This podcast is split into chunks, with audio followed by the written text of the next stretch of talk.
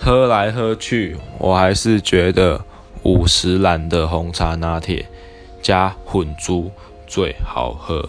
然后一定要跟店员说牛奶多一点，这样你的牛奶跟红茶的比例就会变成六比四。因为我喜欢喝奶味重的茶，所以五十兰又可以克制化，非常适合我。再来就是米克夏的芋头鲜奶，也是非常好喝的饮料，只是有点贵。